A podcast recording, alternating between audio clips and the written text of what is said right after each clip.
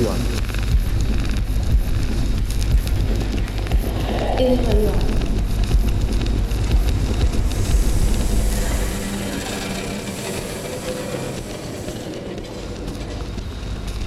Radio art is the invitation that we make to the receiver the radio listener.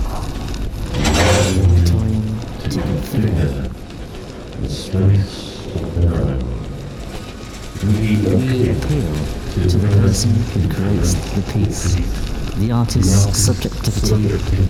It has to be harmonic.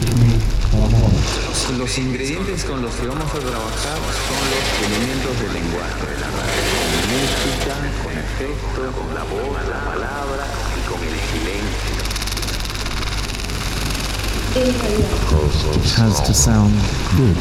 It is a completely free genre when it comes to framework.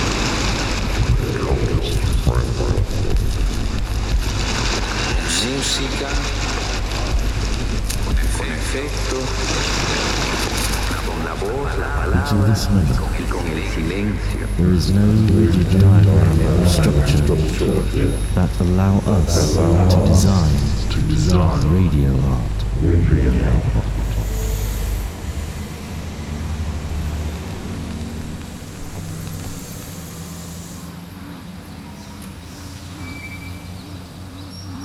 You're listening to The Noise Message.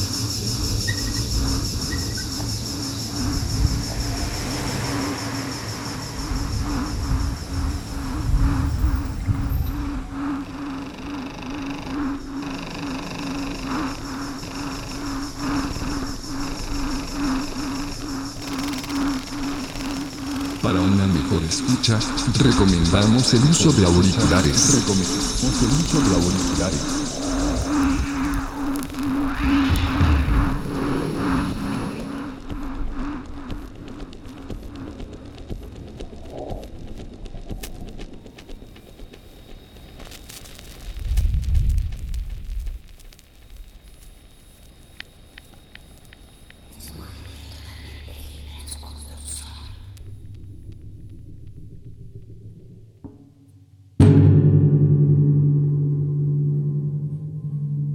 Soy Silvio Mois, compositor, improvisador, intérprete, artista sonoro y docente.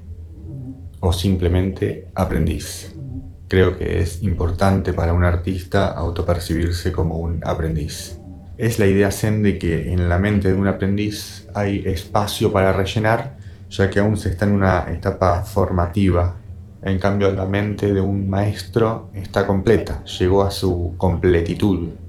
Hay otra teoría que en el fondo tiene mucho que ver con esta idea zen, es la teoría del 9, y dice que siempre es mejor el 9 que el 10, ya que el 10 es la perfección, y uno puede quemarse si alcanza la perfección.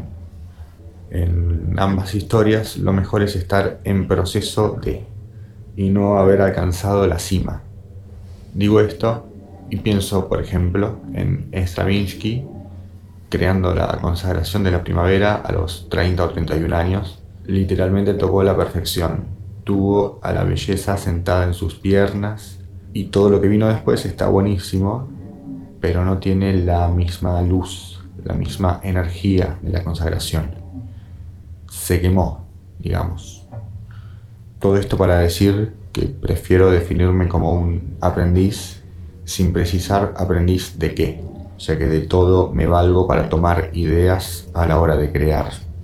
un aprendiz curioso, autodidacta y diletante en su acepción positiva, que es la de una persona que cultiva algún campo del saber, pero no lo hace a nivel profesional, sino como aficionado.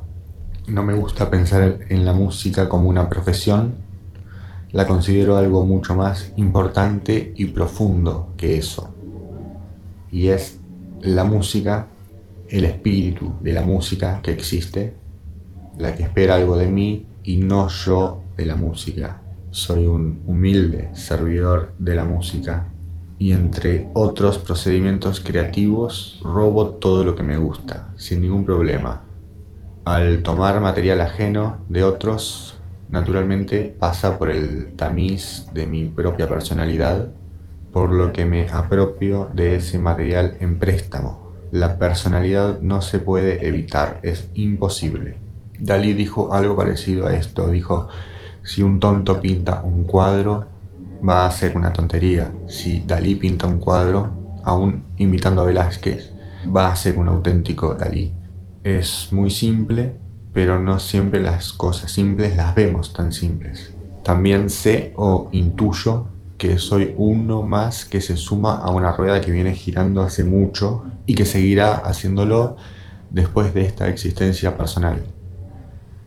Hay una frase de Deleuze y Guattari que dice partir en medio de, por el medio, entrar y salir, no empezar ni acabar.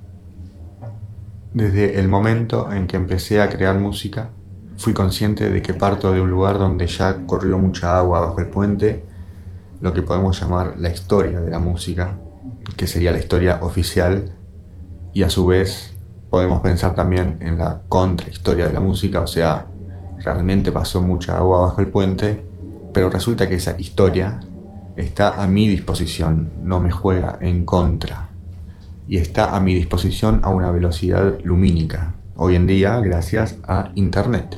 Y yo puedo sumarme a eso. Y en el mejor de los casos, agregar mi granito de arena en el vasto desierto musical existente.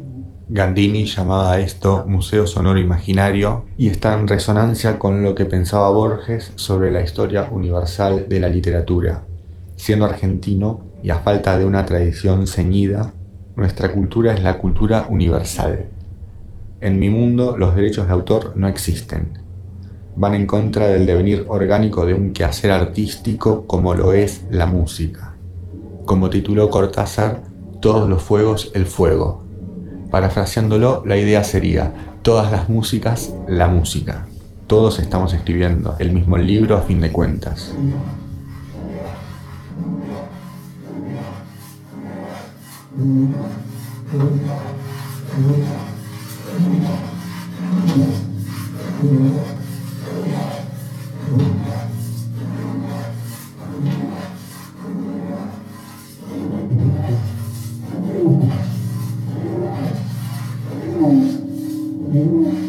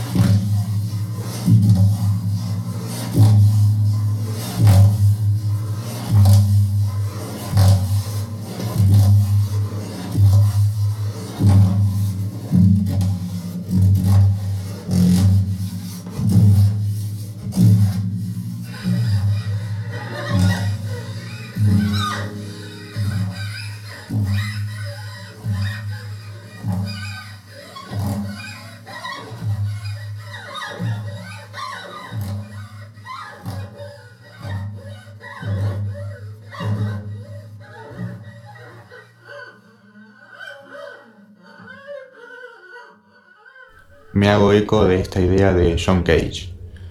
La música que más me gusta es la que aún no escuché. Mis búsquedas sonoras van por ese camino.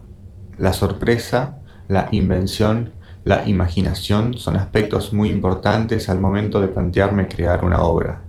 Tengo que poder sorprenderme yo mismo de lo que hago.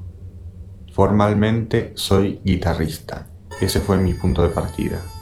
Empecé a hacer mis cosas con la guitarra en el principio, digamos, por el año 2013, específicamente a través de la improvisación.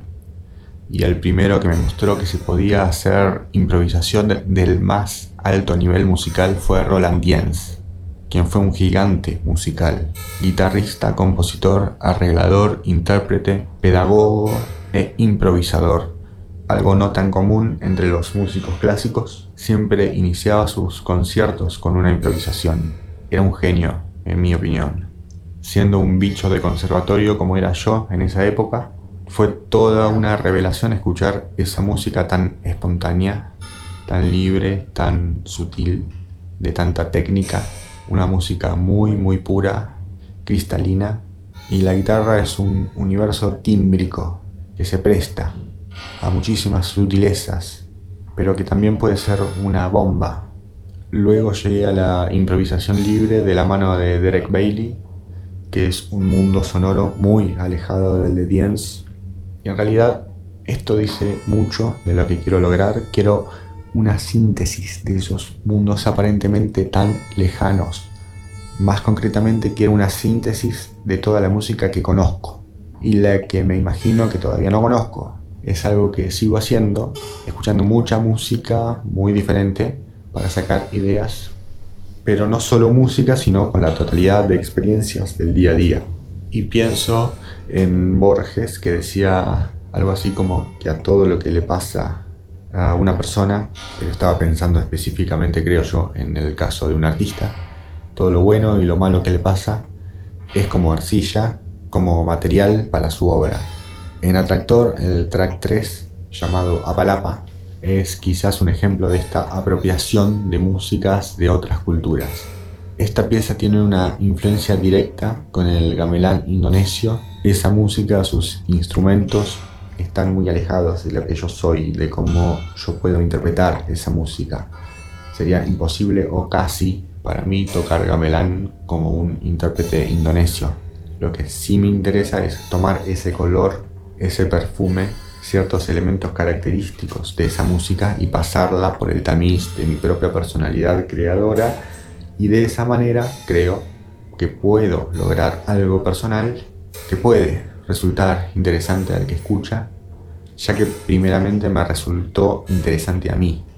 Si a mí me conmueve, está la posibilidad de que conmueva a otro.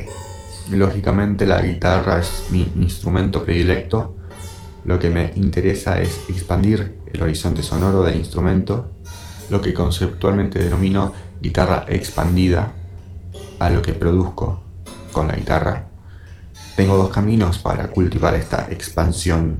Uno, con las llamadas técnicas extendidas, por un lado, que una derivación de las técnicas extendidas es la invención de nuevas técnicas, haciendo la salvedad de que la guitarra no posea ninguna preparación especial, digamos una guitarra estándar. Y otro camino es, ahora sí, la preparación del instrumento a la cage con objetos agregados. Son objetos que me permiten modificar el timbre natural y conseguir sonidos increíbles. Pareciera que son sonidos electrónicos, pero no lo son. La mezcla o síntesis, mejor dicho, de técnicas extendidas y preparaciones diversas con objetos bajo el manto protector de una técnica clásica expandida es una posible interpretación de lo que pasa en Atractor.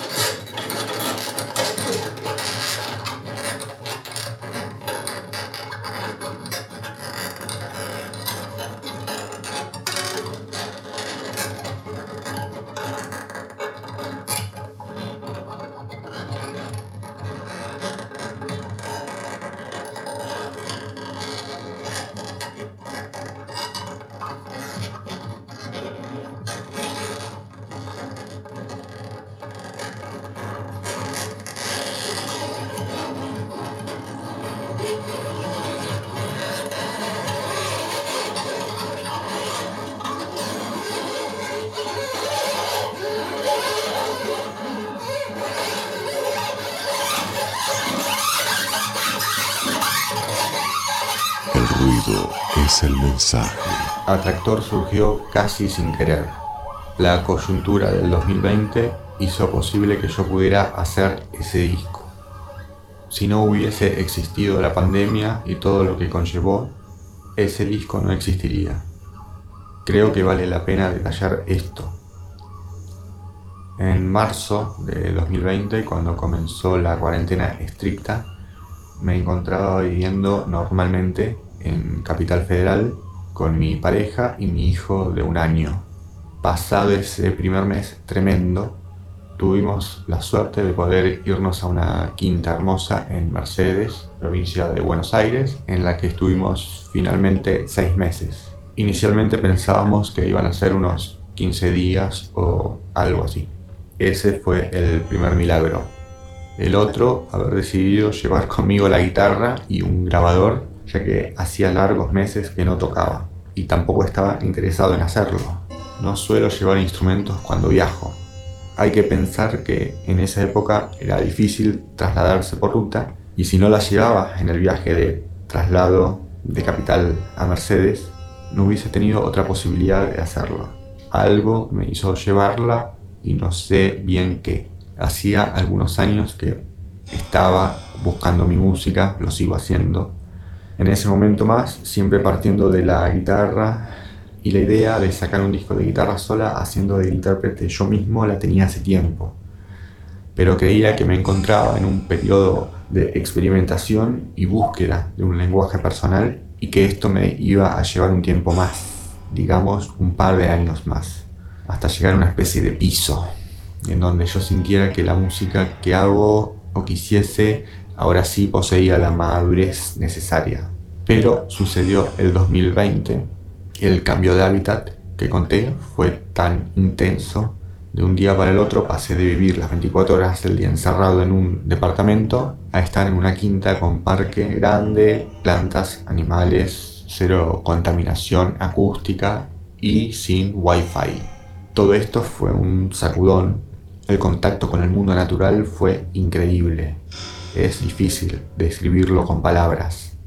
A comienzos de abril llegamos y en mayo empecé a grabar, por alrededor de tres semanas, casi todos los días. Terminé teniendo un total de siete horas de grabaciones. El lugar donde grabé también merece un desarrollo.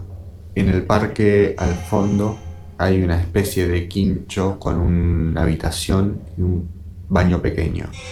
En ese baño grabé el disco. Tiene alrededor de metro y medio por metro y medio y la particularidad es que el techo tiene unos 5 o 6 metros de altura. Una acústica muy particular. Un día llevé el grabador, probé grabar algo con la guitarra y el sonido me encantó.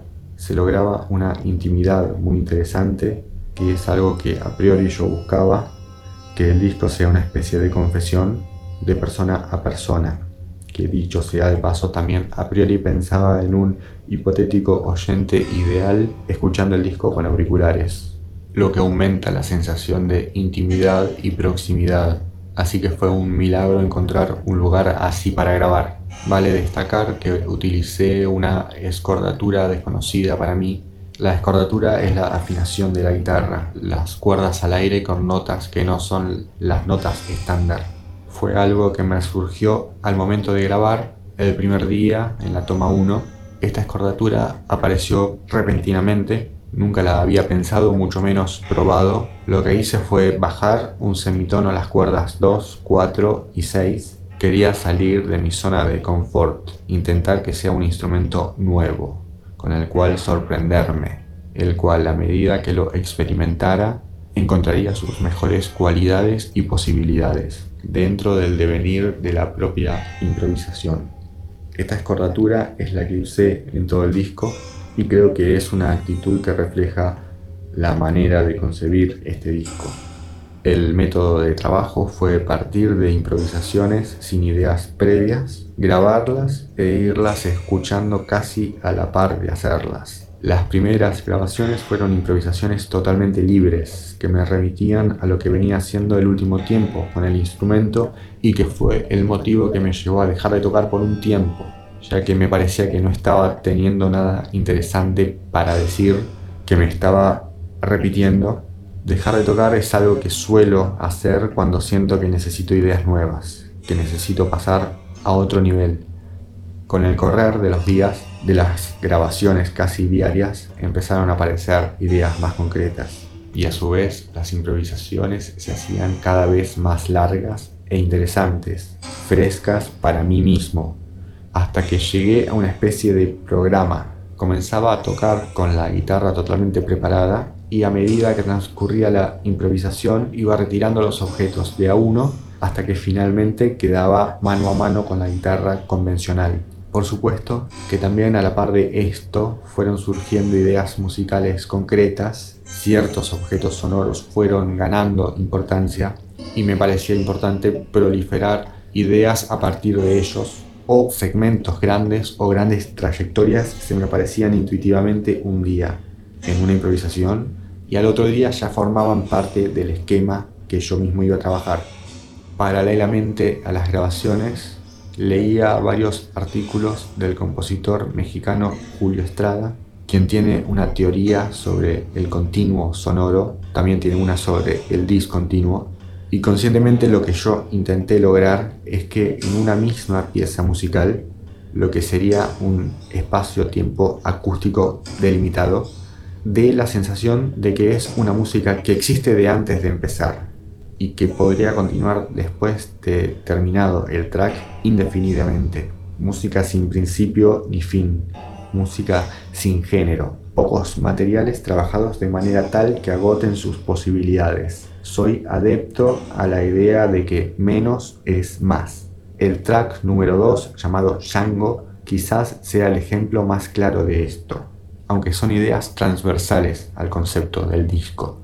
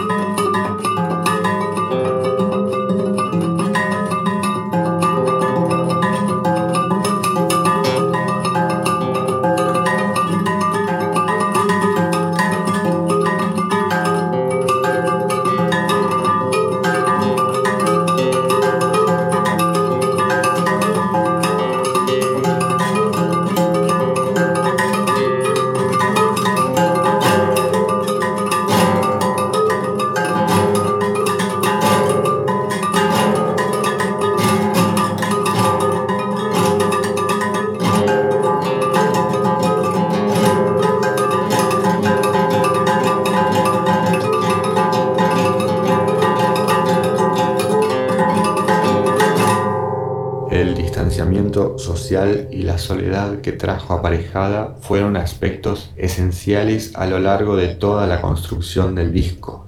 Tengo que ser totalmente sincero y reconocer que mientras yo estaba en una especie de retiro espiritual, el mundo se venía abajo, trayendo más muerte, más dolor, más depresión, más incertidumbre. En el mismo momento que lo vivía, tuve la suerte de ser consciente de esto, por lo que también lo asumí con una gran responsabilidad. Pensé que en esa situación ideal en la que yo me encontraba, debía hacer el mejor disco que pudiera hacer y que haya sido un disco de guitarra sola, siendo mi primer disco solista, lo veo totalmente natural, ya que la guitarra es mi instrumento. Si bien soy curioso y toco otros instrumentos, el primer disco tenía que ser de guitarra sola. Para mí mismo me digo que tardé 33 años en sacar un disco, que era la edad que tenía al grabar y empezar a editar a Tractor me pasó de sentirme en un cuento de Borges, uno que se llama El Milagro Secreto.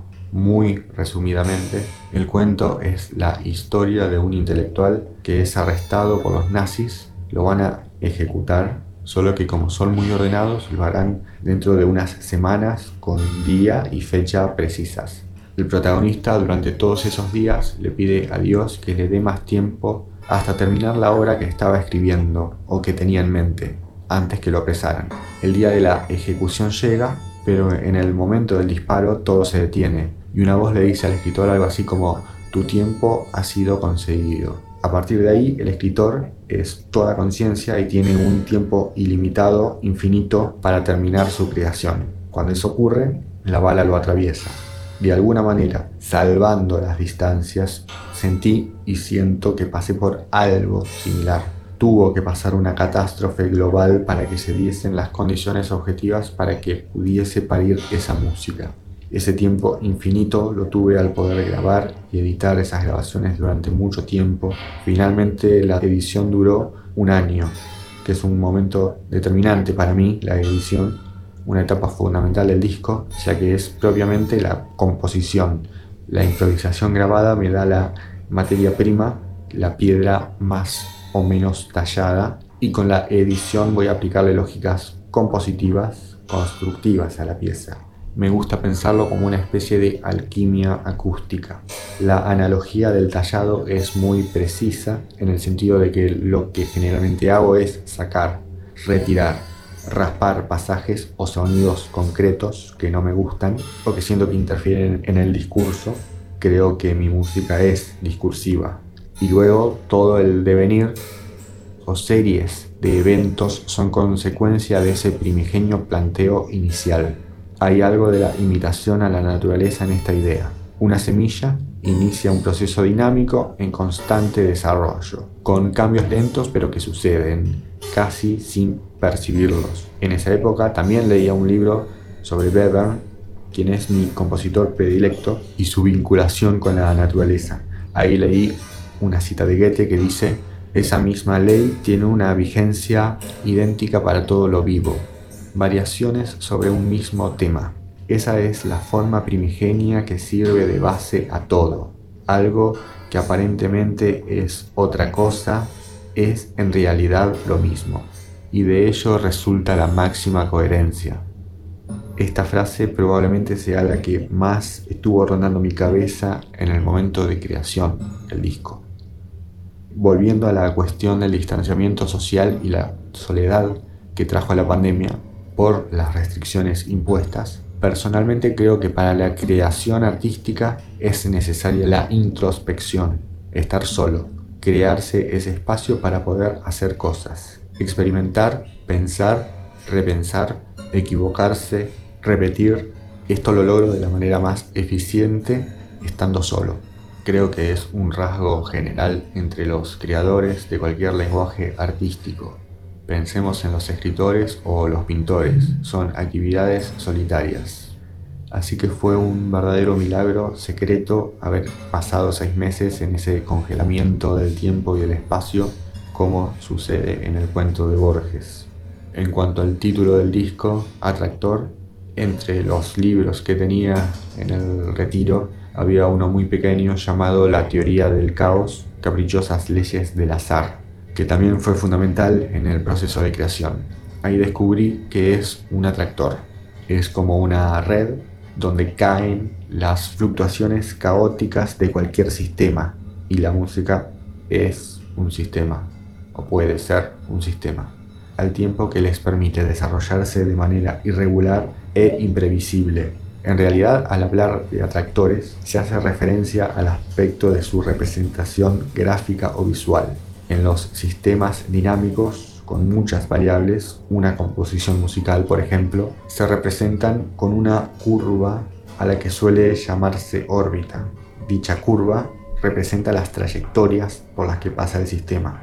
Es tarea del creador musical encontrar qué comportamientos acústicos son los que, una vez establecido el lineamiento básico de la pieza, la obra, pueden desarrollarse de manera irregular, imprevisible.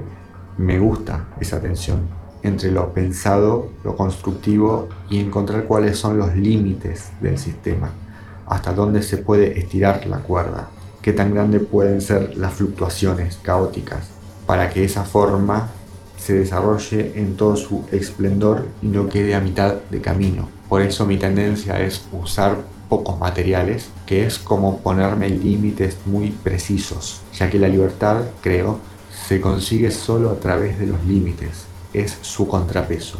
Igualmente, el ruido es el contrapeso del sonido limpio o tónico y el silencio es el contrapeso al sonido. En Atractor no hay repeticiones desde una perspectiva macro formal. No hay grandes segmentos que se escuchen repetidamente. En cambio, en lo micro, en lo local, sí hay repeticiones, pero con cambios, a veces imperceptibles, otras veces hay grandes cambios y hay transiciones, procesos. Quizás el ejemplo más claro de esto es la pieza Y el río purga materias, en esa pieza hay una situación inicial, un sonido muy pregnante que se repite, solo que nunca es exactamente igual. Y a medida que transcurre el tiempo, empiezan a aparecer otras cosas, a sumarse eventos, hasta que se forma una especie de cúmulo muy fuerte de energía que solo puede estallar.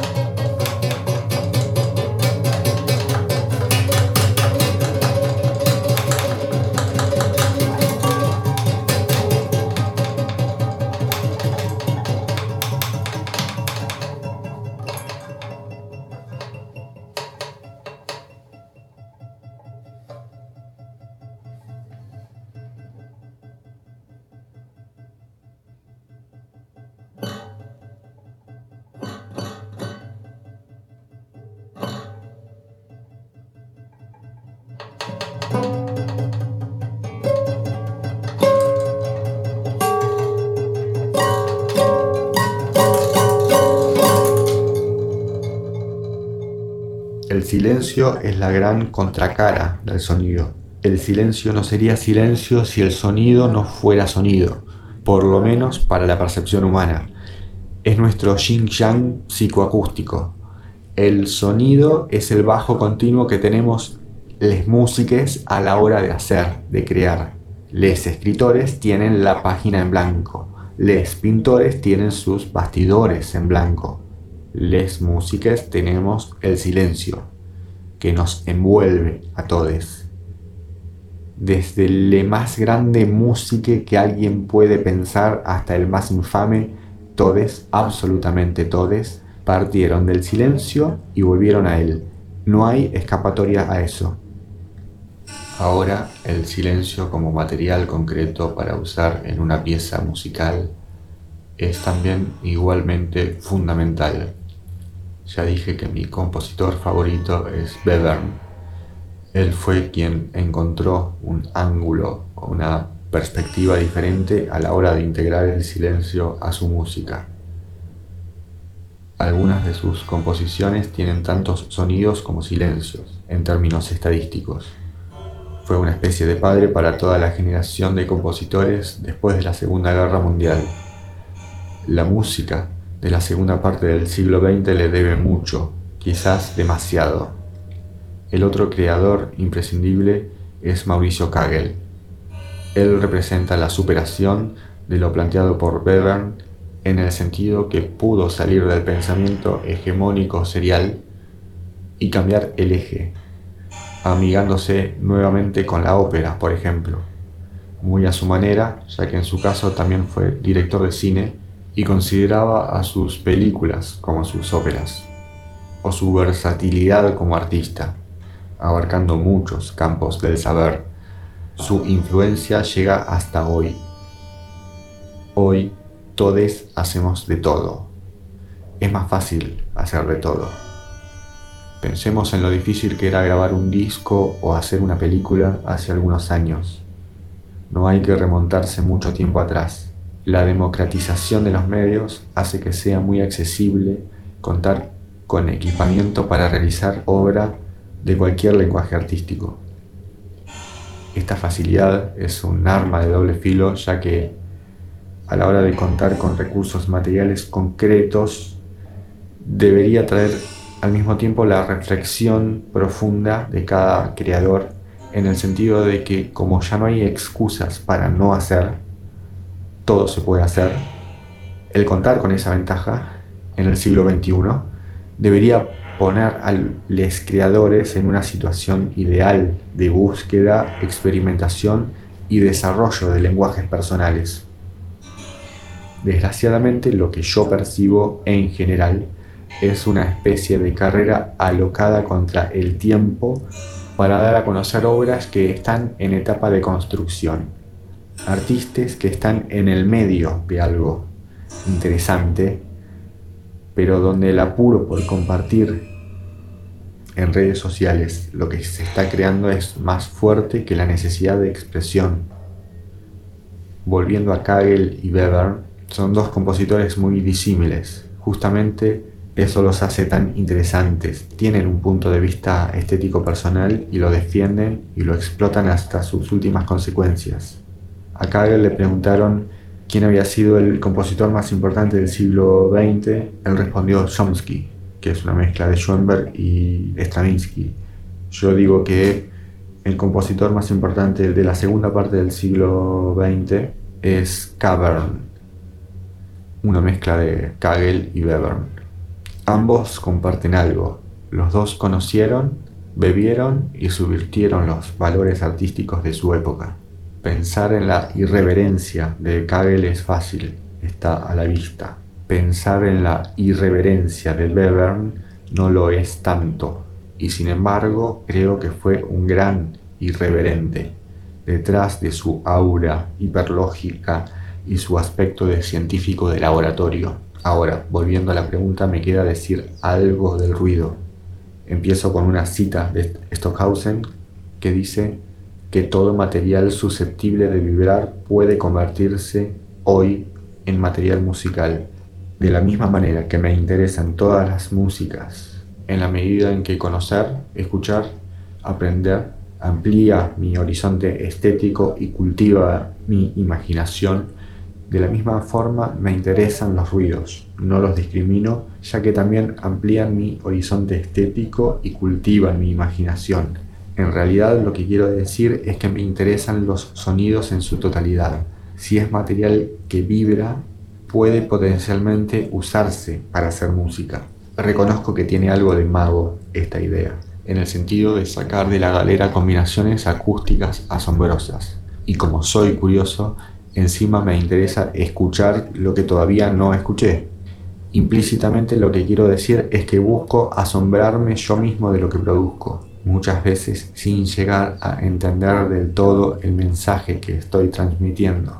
Ser una antena que capta vibraciones acústicas y las traslada al mundo humano a vibraciones que las personas pueden escuchar y quizás disfrutar, aún desde la irritación que les puede producir mi música. La irritación puede ser la chispa, el electroshock, la fricción necesaria para despertar en el oyente nuevas configuraciones sonoras que expandan sus propios límites y por decirlo llanamente moverles el piso, que sería el sistema de coordenadas donde reposa el gusto de cada uno. Lo que yo quiero es generar una fricción perceptiva, como dijo Giarrino, en el oyente, desbaratarle sus propias coordenadas, o dicho con otras palabras, desterritorializarlo, sacarlo de su comodidad, que sea una conmoción para él mismo.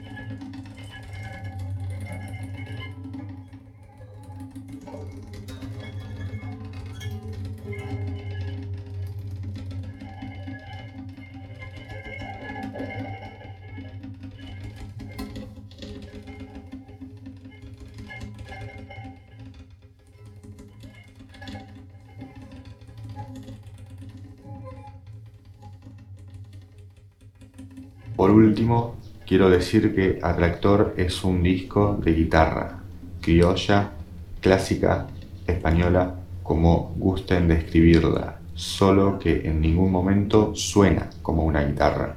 Es una guitarra expandida. Il rumore. Qual era la. non ricordo più? Il rumore è il messaggio. Il rumore e il messaggio. Il rumore è il messaggio.